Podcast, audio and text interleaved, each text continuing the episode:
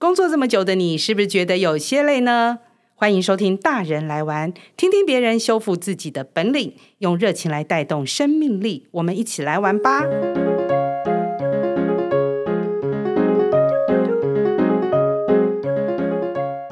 大人玩什么？大人什么都能玩啊！大家好，我是 F 姐，欢迎收听《大人来玩》。那今天大人来玩要玩什么呢？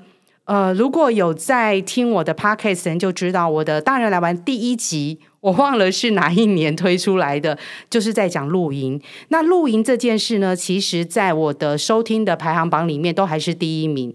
不知道是因为它时间比较久，还是大家对这个比较有兴趣啦，哈。所以呢，我觉得经过了这两年疫情这样，大家也都没有出国玩，露营好像变得有很多的变化。已经有很多奇怪的形态，或者说是更棒的形态都出来了哈，所以我觉得有必要再来针对露营再做一集。那当然，我还是要找我呃的妈吉好朋友啦哈，他就是一个资深影友，又是我觉得他是露营达人，虽然他会很谦虚，诶，不知道他现在会不会谦虚啦，我是不知道哈。然后我再请他来跟我们聊一聊这两年因为疫情露营到底发生了什么的变化哦。那欢迎。Eric 徐延之，嗨，大家好，各位大人来玩的忠实粉丝们，大家好，我又来了。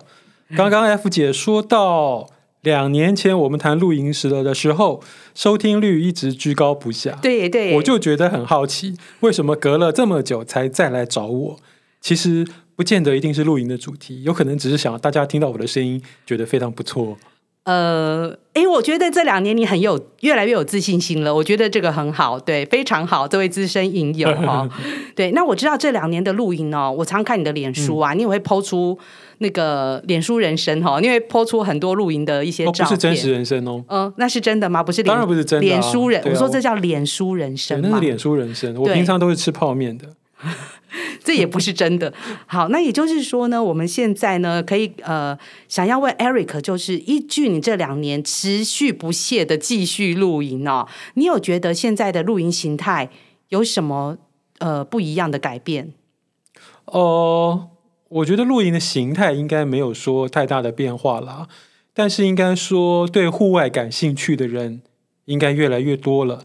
那也因为对，因为疫情的关系嘛，大家尽要尽量要避免呃室内群聚的机会。可是大家心里闷啊，总是想出去走一走啊，所以就会增加户外接触的机会。嗯、那我觉得大家其实也是蛮好逸恶劳的。那露营这件事情，我觉得是可以让你理直气壮、光明正大的在户外开心的喝酒、大口吃肉。那我觉得这件事情，呃。就表面上的意义来说，我觉得它符合现代人的一些休闲的取向。是啊，所以露营它就变得关注度越来越高了，越来越夯嘛。对对。那我觉得我们在第一集的时候，其实有谈到一件事哦，嗯、因为呃，大部分露营开始都会因为小孩子，就是要带小孩去放电，是好，然后让他们接触大自然。可是后来呢，小孩长大也不会理你。像 Eric，你现在就遇到这个问题嘛？其实儿子也不太想跟你去露营了啦。我觉得，嗯，通常要。呃，循循善诱一下，循循善诱，还要找他的朋友，对对对，要不然人家才不鸟你呢。对，因为他们有自己的时间安排啊，而且有可能他们会给很多的理由啊，比如说啊，我跟你去，我作业可能会做不完，这样子你觉得 OK 吗？哎，这个父母好像很难不 OK 吼。对啊，所以你就觉得很讨厌，你知道？对，实实实际上不去，他也不会在家做功课。对，你这两年的露营啦，因为我知道你是刻苦耐劳型的。什么叫刻苦耐劳型？什么都要？你要不要先说清楚？就是你一定要自己搭帐篷。大家都是这样子啊？谁这样？我才不这样的。就是要自己搭帐篷，然后要自己做吃的。好，然后这是一个乐趣，乐趣啊。对，然后再来就喝酒嘛，吃完就喝酒嘛。是是。对，然后呢？可是现在有很多不同形态的露营出现了，包含你前一阵子去一个奇怪的野营，没有电的那种。我绝对不会去那种地方。嗯、好，那我也会跑去一个很奢华的露营，什么都帮你弄好的。那你帮我们讲一下哈，据你的观察，到底现在露营哦，针对我们现代人需求，已经区分出哪一哪一些不同种类的露营？我觉得露营的，从顺着刚刚 F 姐的话哦，我觉得露营现在应该是越来越分众了。对，即便是小朋友现在已经长大了。这个露营的形态已经过了父母带着小朋友到户外去把他的电力放光之后，其实主角反而回复到回到父母自己本身身上。嗯、如果父母本身自己是喜欢露营这样子的一个活动的时候，其实他露营的不同阶段，其实就呃精进不同的设备嘛。对啊，因为永远都有更好，然后更方便、更轻、更容易收纳的设备。那要有钱呢？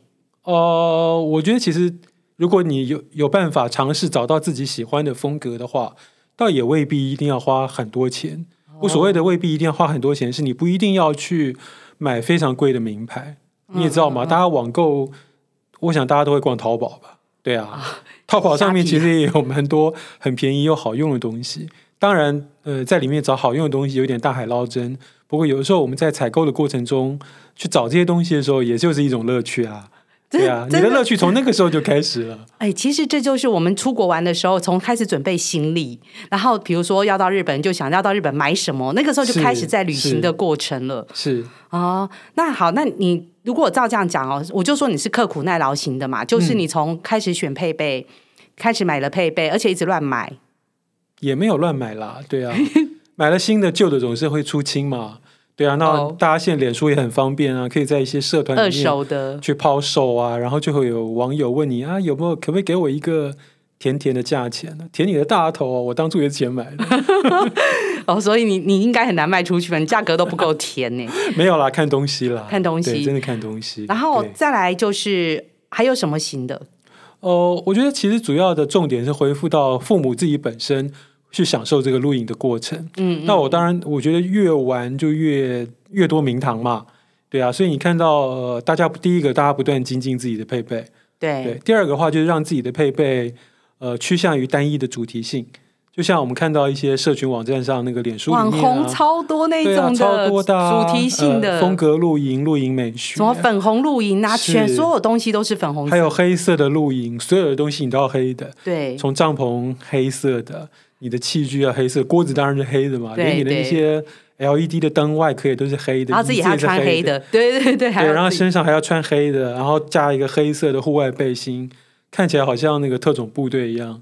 然后也有奶茶色的露营，就大家越来越多的花样，就是说，那当然每一次的这种花样，如果你要参加这样的团路，你势必就要针对你的装备去做一些调整。类似这样的露营哦，是不是因为社群软体的兴起哦？因为这个一定你弄得那么高刚，一定是要拍出来呀、啊，对不对？一定要 PO 出来嘛，才需要说全部黑、全部红啊这种东西。我觉得现在做任何的活动，特别是户外活动，其实跟社群都免不了关系了嘛。嗯嗯、第一个当然就是我们在在玩的人，有的时候是利用这样玩的一个过程，不管是选用配备，或者是你在露营的时候展现自己的风格，最后你都是要透过社群。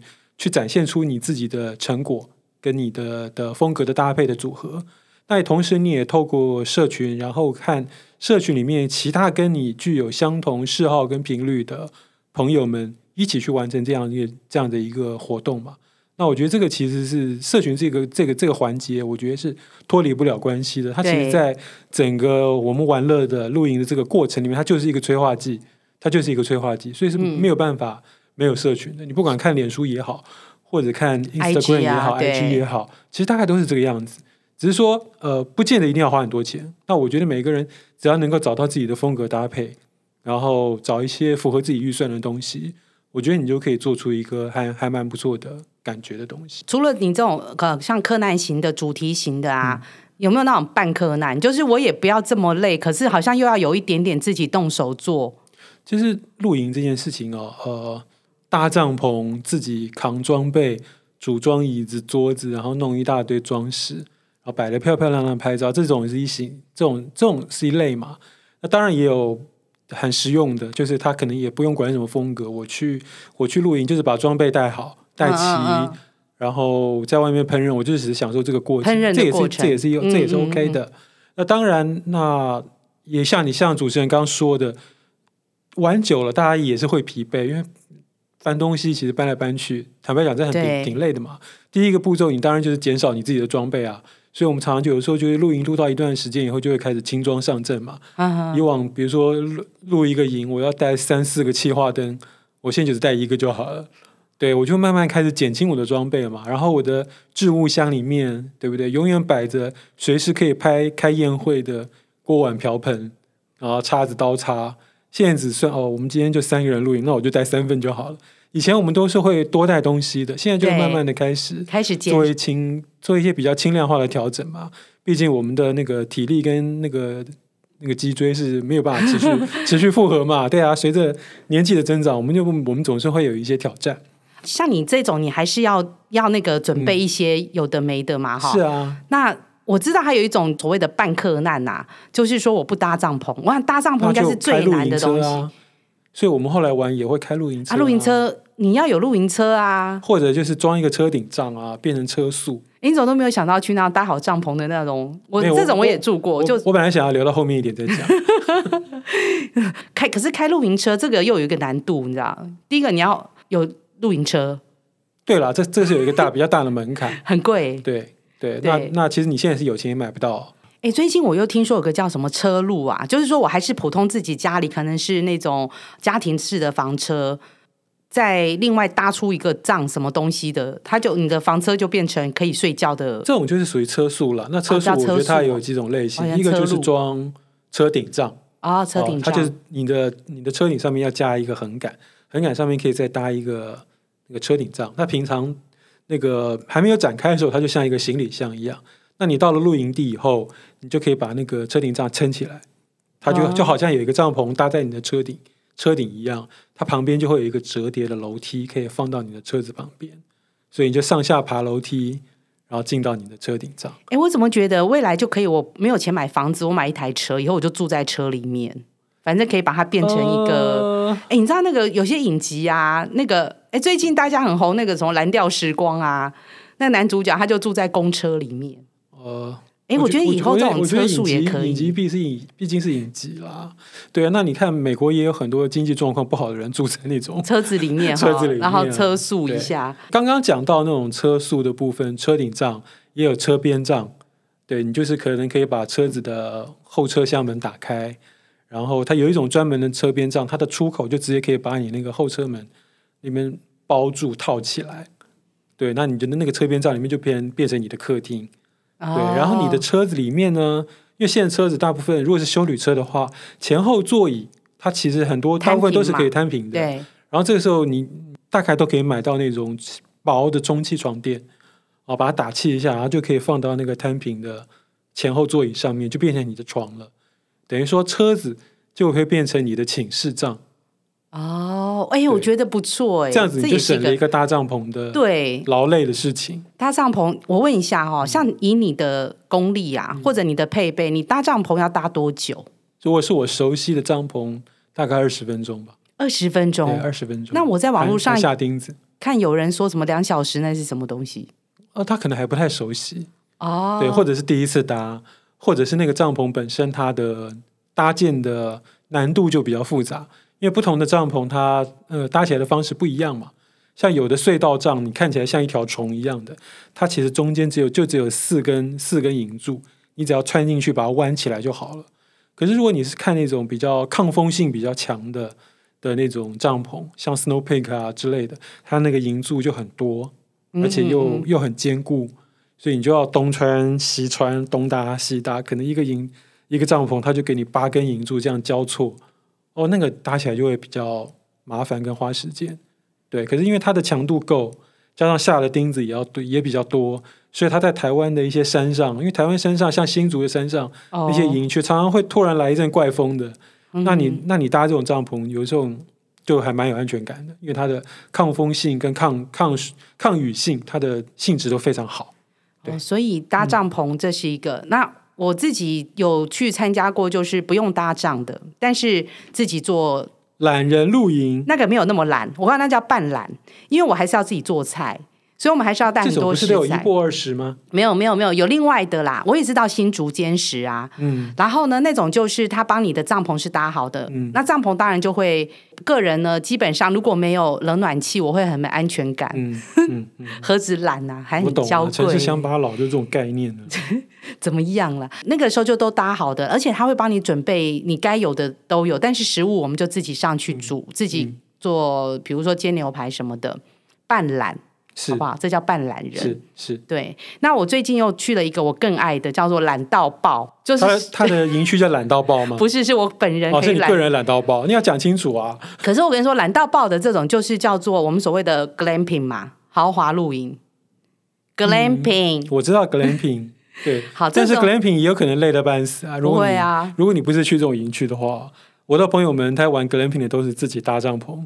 为什么 glamping 他要自己搭帐篷？那有什么豪华可言？glamping glamping 只是一种布置布置跟布置露营帐布置露营的场地跟布布置你的帐篷的一种概念呢、啊，并不是说别人帮你搭好就叫 glamping。glamping 我自己在认知那个 G glamorous 还是什么？对，豪华嘛。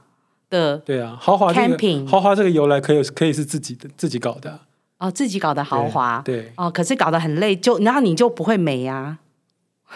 城、嗯、市想法、嗯、好啦，我先你要美也是可以。我先讲一个概念，就是通常我们会去这种 glamping 的哈、嗯，比较多就是一堆女生，或者说是我们这种嗯闺蜜三十年闺蜜，然后呢要我们自己搭帐篷不会。就几个，然后但是我们会想要自己很轻松的工作很累，然后放松聊天喝酒，然后吃美食，很棒啊。然后有大自然，现在蛮多的，对，而且也根据它本身的那个产品设定的不同，价位也不一样嘛，对，对不对？就像你说的，你可以只有的营区它就提供一个露营车，然后但它什么都不付，然后露营车里面可能有冷气，那前面有个天幕，你就带着一点食物。然后跟一些简单个人关系的设备，你就可以住进去了。但是三餐你还是要自己弄，嗯嗯，对不对？嗯、那也有那种，呃，把帐篷当做民宿在经营的，对。然后你、哦、它里面什么都有，然后一样付吃的给你。对对对对，现在很多这种啊。除了你的克难型，我的完全懒人型的，有中间值吗？车速是一个吧？我觉得不，如果是去那种已经搭好的那种。只要享受的这种露营的方式，不管你自己要不要自己煮了，嗯嗯，我觉得跟自己去带装备去露营其实是不一样的概念了。啊、哦，自己带装备露营，我觉得就你要真的很喜欢那个过程，搬东西也不嫌累，然后喜欢去搭配自己，然后满身大汗也不会觉得臭。对，我觉得那个过程。钉钉子，有的人钉钉子觉得是疗愈啊。你可以把稻草人也放在下面一起钉啊。是，我觉得那个那是不一样的概念。那那如果是去像你刚刚说的，您刚刚说的这种已经都帐篷帮你搭好了，不饮食给你的，然后你自己只要准备一点小东西，甚至带酒，带一点点心，那我觉得这个是不一样的体验了。嗯，对啊。那我觉得这个比较像体验露营的概念。对，那你就真的不用准备装备，然后就人过去就好。嗯，是更轻松的了。我最近看到你讲个野营呐、啊，嗯，野营又是一个什么概念？野营哦，就是、就是、就是有一批很奇怪的人啊，嗯，然后露营露到不知道干嘛，不知道该干嘛，所以我就很想要到荒山野外去野营嘛。所以我觉得男生比较喜欢搞这件事情，对，对，感觉很危险呢。荒郊野外不是女生比较不会，两个女生去这种荒郊野外，两个女生当然是不要去了。对啊，啊，最好还是有男生了，因为毕竟在野营的话，我觉得呃，因为你在在一个没有规划的的户外，我觉得总是会有一些风险。对，对，因为你你在你在一般的露营区，露营区都有卫浴，对不对？你可以洗澡。去野营没有没有不能洗澡啊，除非你自己带那个沐浴帐，对，一个纸质。哦，所以野营没有洗澡的地方，有上厕所的地方吗？就野战厕所自己挖，一切回归自然。哇啊，那个那个才叫真的克难吼。其实野营的话，其实呃，就像我们刚刚洗澡嘛，洗澡水你要自己带嘛，洗澡水那那那，那你也可以自己带行动电源，然后它可以装上那个加压马达，然后让你帮助你冲水啊。只是说水量毕竟有限嘛，那你就是洗一个克难的澡。当然，如果你是夏天野营，你可能势必要要洗一下澡。冬天的话，如果天气冷，但当然就算了，一个晚上而已，那就不要洗澡了，因为也不会流什么汗。啊，其实告诉大家，我冬天露营我都不洗澡。但是我前一阵子倒是有去一个苗栗的一个野营场，对，它其实是露营地啦，只是说那个营主他自己本身对对露营这件事情，他有一个呃很强的一个执着执着执念，因为他自己他自己本身是在在日本念书回来的，那那日本的那种露营地其实。不会像台湾的露营地有这么多豪华的设备，啊，露日本露营地其实还蛮亲近大自然的。他也想要在台湾搞一个这样的一个露营地，然后他也很讨，他也不太喜欢在露营的时候一大堆朋友呃吆喝喝酒喧哗，好像把 KTV 或者餐厅搬到野外一样。他想要建立的是一个大家在野外搭了帐篷，晚上生营火，不要有太多的噪音，帐跟帐之间不会靠得太近，然后彼此可以好好的享受大自然、看星星，这样子的一个营地。然后，所以他这个营地规划的非常棒，他所有的草皮都是高尔夫球场等级的，就是非常厚的，你你赤脚踩上去会感受到那个草皮会回弹的那种厚度。啊，他给你一个非常舒适的一个扎营的的的草皮。然后呢，但是他不，他不供电，不供电，因为真正的露营哪有人在供电的？所以你要自己，你要带气化灯嘛，你气化灯就用上气化灯或者是瓦斯灯啊。有人带发电机吗？我觉得带发电机就有一点那个啊，就干脆不要去。对，我还没有问过营主说遇到这样的客人，那就把他赶走。你打算怎么办了？对，我想，因为他的他的他的野营场的定价其实也比一般的露营场要来得高。所以我觉得从价格上面，他就已经筛掉一部分的课程了。再加上他自己本身，呃，对于这些呃定位、定位来客的一些筛选的坚持，像他的像他的营地的定位，他还要选客人哦。也不是说选客人，他会很，他会希望他来跟他定位的客人是都用电话打电话来预定。啊，听听你的语气跟你的态度，他要亲口的跟客人讲说：“我这边没有电。”对，因为他他发现他营区不供电，他写在网页上面已经写的非常清楚。其实很多人来了以后还是要来了以后才在跟他屌说，你怎么没有插头？啊，那我觉得这非常符合现在人的习性了。是啊，对啊，我们常常不看清楚，然后啊这个地方好棒，啪啪啪啪啪就定了。但其实里面人家想要提供什么样的一个场所，人家的规定是什么，其实你也没有花时间去把它搞清楚。哎，那这么富呃这么原始的好了野营，嗯、台湾现在多吗？它不原始，它不原始。刚刚我说的那个营地，它都不原始。它它，它的卫浴设备比你去的五星级观光饭店还好，所以它可以洗澡，可以洗澡啊、哦。它就它是一个露营地，只是它标榜它是野营的概念，它不供电，但是该洗澡给洗澡跟洗碗槽还有浴室那这些它都能给你。所以只是不供电不一样，对，它只是不供电而已。然后。有一些不能喧哗的规定哦，所以不能带小孩嘛，小孩超吵的。可以带小孩啦，不准吵。管不住小孩都是爸妈，是爸妈的问题，不是小孩的问题。所以各位各位大人，你如果有孙子啊，或者小孩很小，最好不要去那种地方，会被人家白眼，一定会的。如果我我要去图个清静，我就会非常希望不要有小孩。我其实露营的时候，有的时候也是很怕啦，因为有的营区啊，它真的。它它一个它一个营区能够容纳的帐数是有限的，对。比如说这个营区这个区块只能容纳六帐，啊，另外一个区块只能容纳八帐。可是有的营主他就会故意故意超收，搞得最后帐帐相连到天边，嗯哼，看起来很像那个是好像明天过后一样，很像赈灾营区，大家你知道？就很像那时候地震，大家全部搬到那个什么有操场就操场这边，对，那真的很可怕啊。然后隔壁晚上睡觉打呼声你也听得到。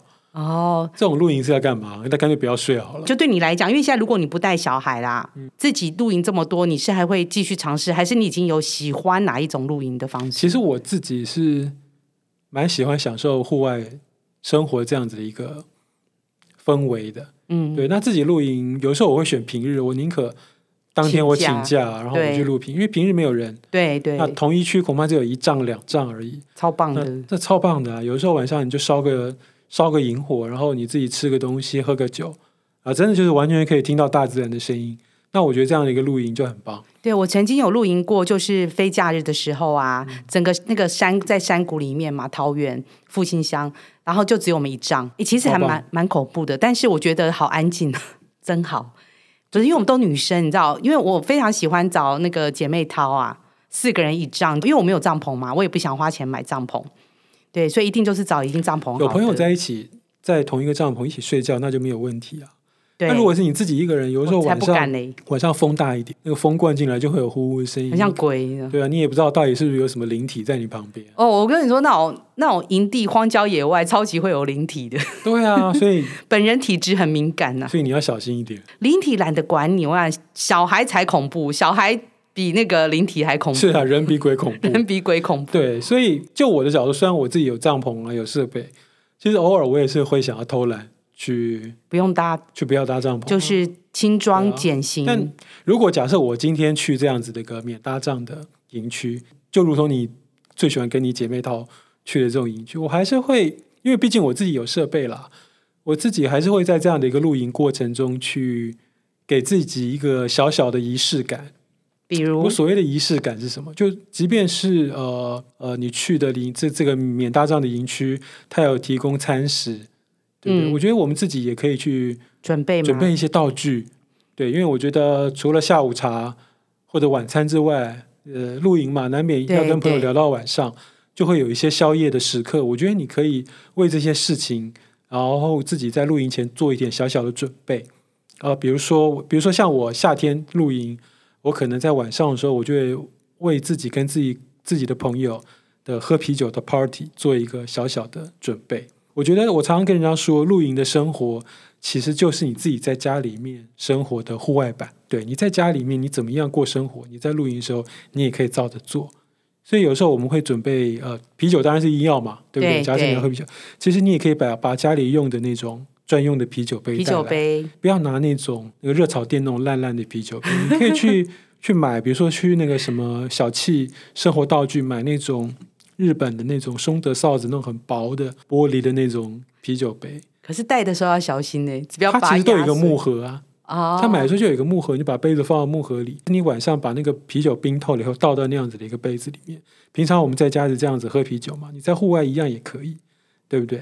然后在户外的那个露营用品店里面，那如果你有注意的话，其实它有会卖一种一次性使用的纸箱子，烟熏纸箱，用完一次以后它就可以扔掉。嗯，那这个纸箱里面它有那种烟熏材料，比如说那个什么威士忌风味的木屑，跟那个你要烟熏的时候点燃的那些木材，它都会付给你。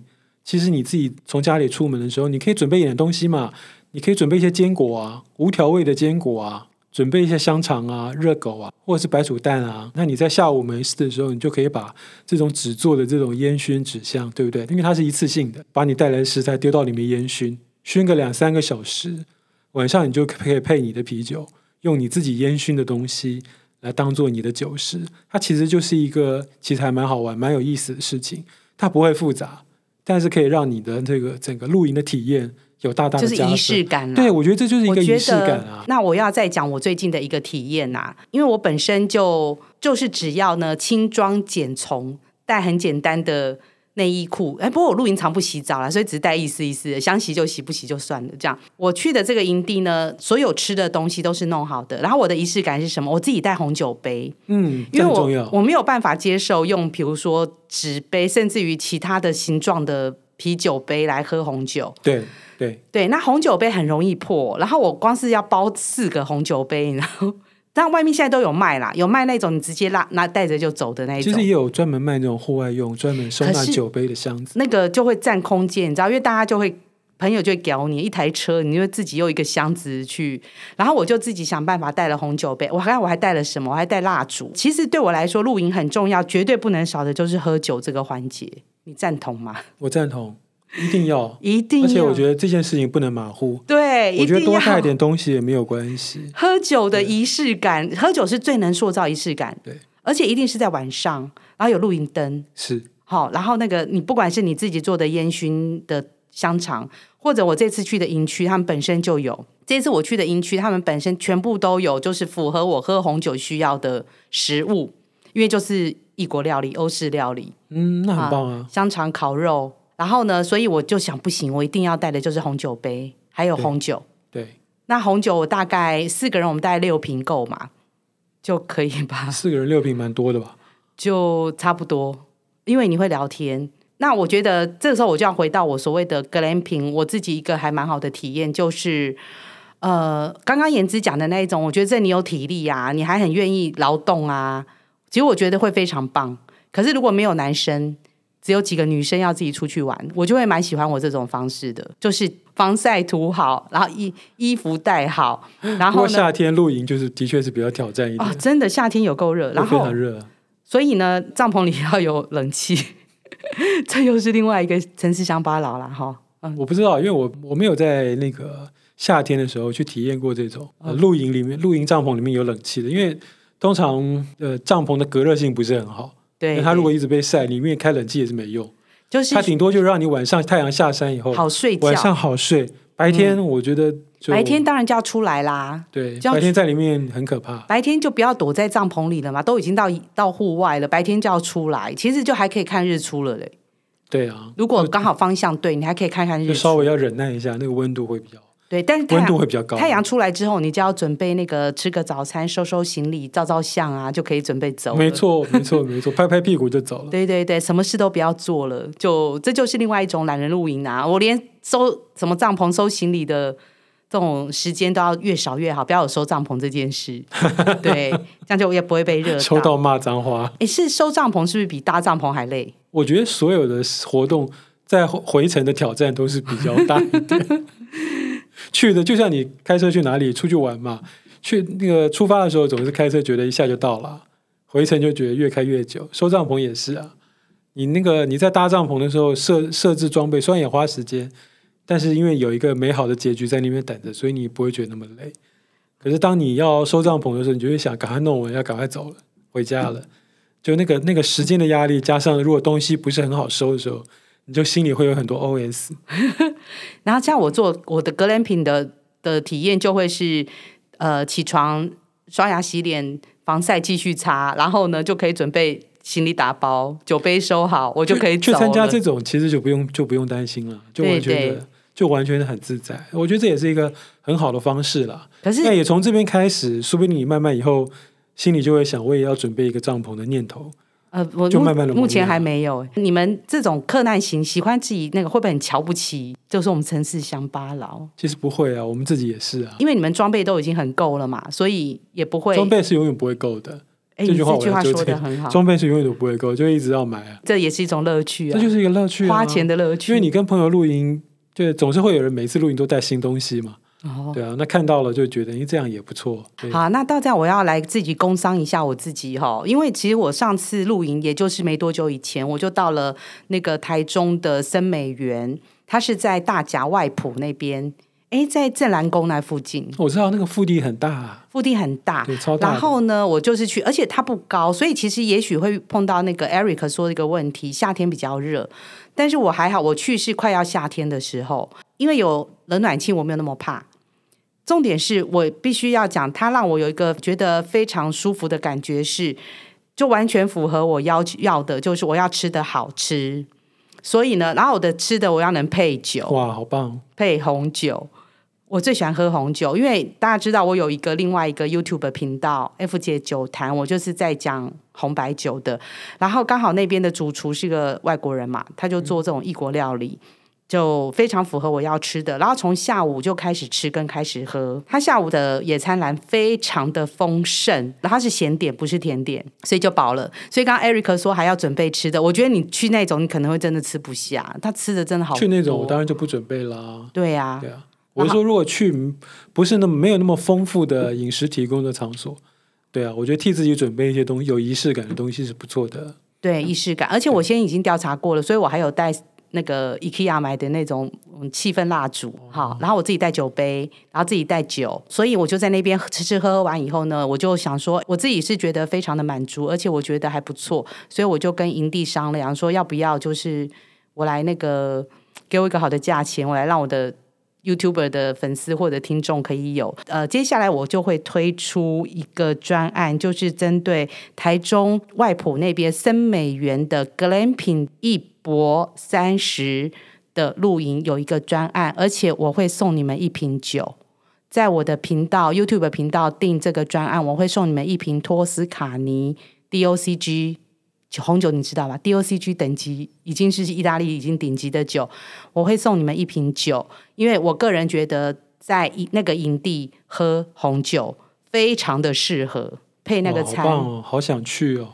配那个餐很适合，好想去哦，肚子饿了。我觉得 Eric 一定在想，那个 F 姐有够懒的。不过我觉得啦，如果大家对于这个专案呢，觉得有兴趣呢，可以到我的 YouTube 的频道上面去看，有更详细的介绍。F 姐酒谈，那大家可以去看一下。以上为我个人的工商时间。Oh, yeah. 我觉得你很没有诚意耶，真的很棒哦，我听了都想去啊。因为那个我后来我自己是带了那一瓶酒去喝啦，然后我觉得超合的，然后所以我整个心情愉快。我觉得吃好喝好旅行很重要哎。是啊，尤其我，我的旅行一定吃好喝好。有啊，你的脸书上面一大堆吃好喝好啊。对，我在家都吃泡面了。少来 少来，吃泡面也是一种仪式感啊。哎、欸，我真的碰过有人泡泡面超有仪式感，我在旁边都已经觉得很想揍他了，你知道？对，那我觉得像今天我跟那个 Eric 又聊到那个露营不同的形态嘛，哈，我刚刚就提到，我觉得比较特别的是我之前不知道的夜莺，嗯，还有车速哦，对啊，车速，车速这两种，哦，那这个可能都是一种，我不知道算不算新形态，还是一直都有，只是我不知道，其实都一直都有啦，只是说我觉得应该是。流行的风向吧，因为你搭帐篷搭久了，在玩久了以后，我觉得自然就会走到车速的这个部分，因为它会让你少带一些装备，而且它的形态就会变成说走就走，它的机动性会变得比较强一点。哦，对对，说走就走对现代人很重要。那那露营车当然就是最最最好的说走就走的形式嘛，只是说你要买这个车子，这个牵扯到变数就很多了。那个门槛太高啦，露营车你没有几百万，你怎么买？呃，三四百吧。对呀、啊，这跑不掉。所以呢，其实我觉得各位大人们哦，我觉得想要接近户外，或者你想要说走就走，或者不管是你想要跟着 Eric 呢，他们这一群男生去做很克难的荒郊野外的野营，或者要跟着 F 姐，我觉得你应该让我跟我的朋友来带一团，带一团去哪里？不不知道去哪里 来喝酒，或者教大或者教大家劈柴啊，教大家来钉钉子。我呃。嗯、呃，对，你知道你那劈柴其实蛮舒压的，我个人认为。可是我一定劈不动。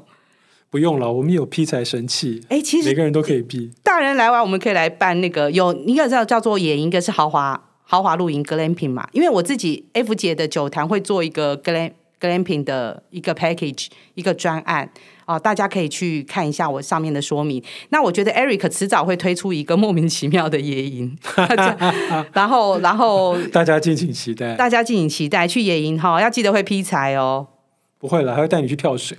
跳水哦，好害怕哦，我没有想要玩那么重哎。不会啊，那个高度很低的啦。高度很低我，我们这种城市乡巴佬，你以为能跳多高哦？真的，城市乡巴佬有接触到户外就很高兴了。是啊，开玩笑。那我觉得大家也可以关注哦，因为不能出国嘛，所以我就把我自己的专案，你知道，我就叫了一个很奇怪的名字，叫做“森美园托斯卡尼星空微醺夜一博三十”。名字好长哦。哎呦，就你知道有那种不能去出国嘛，然后可是你知道，就是那种对于以前去欧洲玩的那种幻想，还是会回来啊。然后我又是喝了很棒的意大利酒，所以呢让我想到，哎，是托斯卡尼的酒，所以我就想到呢，我们其实可以去感觉一下这个感受哈。然后呢，那我还是要呃说一下，这个是我跟达达达人选物商城一起推出的一个活动，那也欢迎大家呢可以到 YouTube F 姐酒坛去看一下。好，那今天呢很高兴找 Eric 来跟我录音。不是跟我录音，很高兴找我。真的我不太录音，我不会很想跟他去录音，因为我觉得他真的会看我会会超不顺眼的，没有力气啊。然后什么，我可能就会变成碎碎念，就一直碎念，搬个东西也摔跤了。对，那也很不行，然后拼命在拍照，你们不要一直拍照，过来帮忙弄床垫啊！我说等一下，我先拍一下，然后还要画个口红，他就会觉得整个不要用跑的，那个钉子凸起来的会绊倒了。对，还要钉钉子，所以我应该那个 Eric 的那个野营团，我觉得请大家拭目以待。哦，谢谢大家。好，那我们就谢谢大家喽。然后大人来玩，希望呢大家能够多接近大自然。然后呢，不管你要选哪一种形式的露营，我觉得都非常的棒。那就这样喽，下次见，拜拜。拜拜。